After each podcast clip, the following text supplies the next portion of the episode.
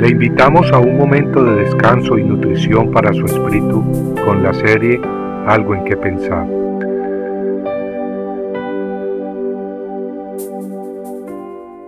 Para libertad fue que Cristo nos hizo libres.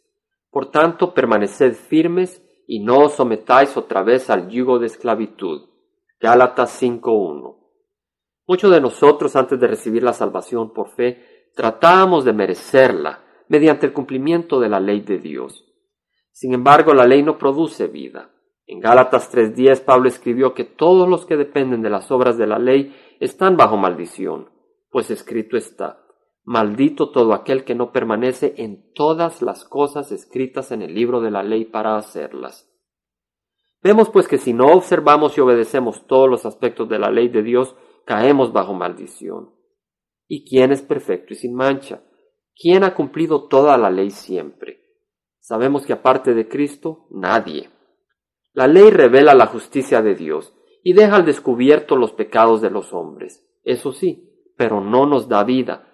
Los hombres nunca alcanzaremos la perfección de carácter y de corazón mediante nuestro esfuerzo por cumplir la ley. Entendamos pues que la ley de Dios nos muestra el estándar de perfección, pero no nos hace perfectos. Nuestro esfuerzo por cumplir la ley de Dios termina frecuentemente en frustración, mostrando que somos incapaces. La ley sirve pues para mostrarnos nuestra condición inútil y nos hace desear una salida de esa condición impotente. Y esa salida, esa puerta es Cristo Jesús. En Gálatas 3:24 leemos que la ley ha servido como nuestro tutor, nuestro guía que nos ha conducido a Cristo. Cuando venimos a Él por fe, encontramos libertad. Lo que la ley no pudo hacer, Cristo ha logrado. Él nos cubre con su sangre cuando recibimos sus palabras y aceptamos su señorío en nuestras vidas. Cubiertos por su sangre preciosa, el Padre Celestial ya no ve nuestros pecados, sino que nos ve revestidos con la perfección misma de Cristo, no por nuestras obras, sino por fe en su Hijo. Eso, eso es libertad, amigos. En 2 de Corintios 3:17 leemos que donde está el Espíritu del Señor hay libertad. Por fe recibimos pues el Espíritu de Dios y esa preciosa libertad. Libertad no para pecar, tampoco para caer esclavos de regulaciones humanas, sino para caminar libremente en los caminos de vida abundante, caminos que Dios mismo ha trazado con mucho amor para sus hijos. Desgraciadamente muchas veces el enemigo trata de hacernos esclavos de regulaciones humanas, y seamos astutos, pues el enemigo se infiltra muchas veces dentro de la misma iglesia.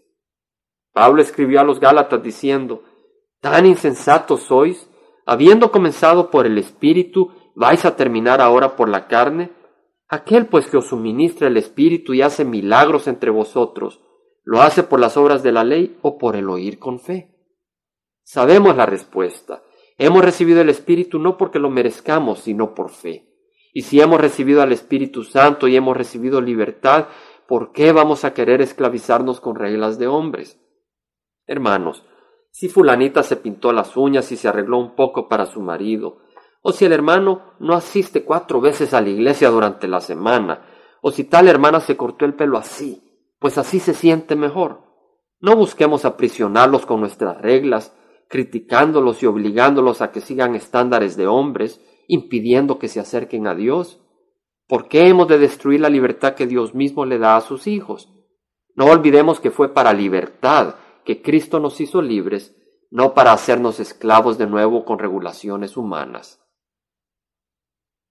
Compartiendo algo en qué pensar, estuvo con ustedes Jaime Simán. Si usted desea bajar esta meditación, lo puede hacer visitando la página web del Verbo para Latinoamérica en www.elvela.com. Y el Vela se deletrea E L B de verdad E L A, donde también encontrará otros materiales de edificación para su vida. Puede también escribirnos al Vela Pio Voz 1002 Orange, California 92856, Estados Unidos. Dios le bendiga.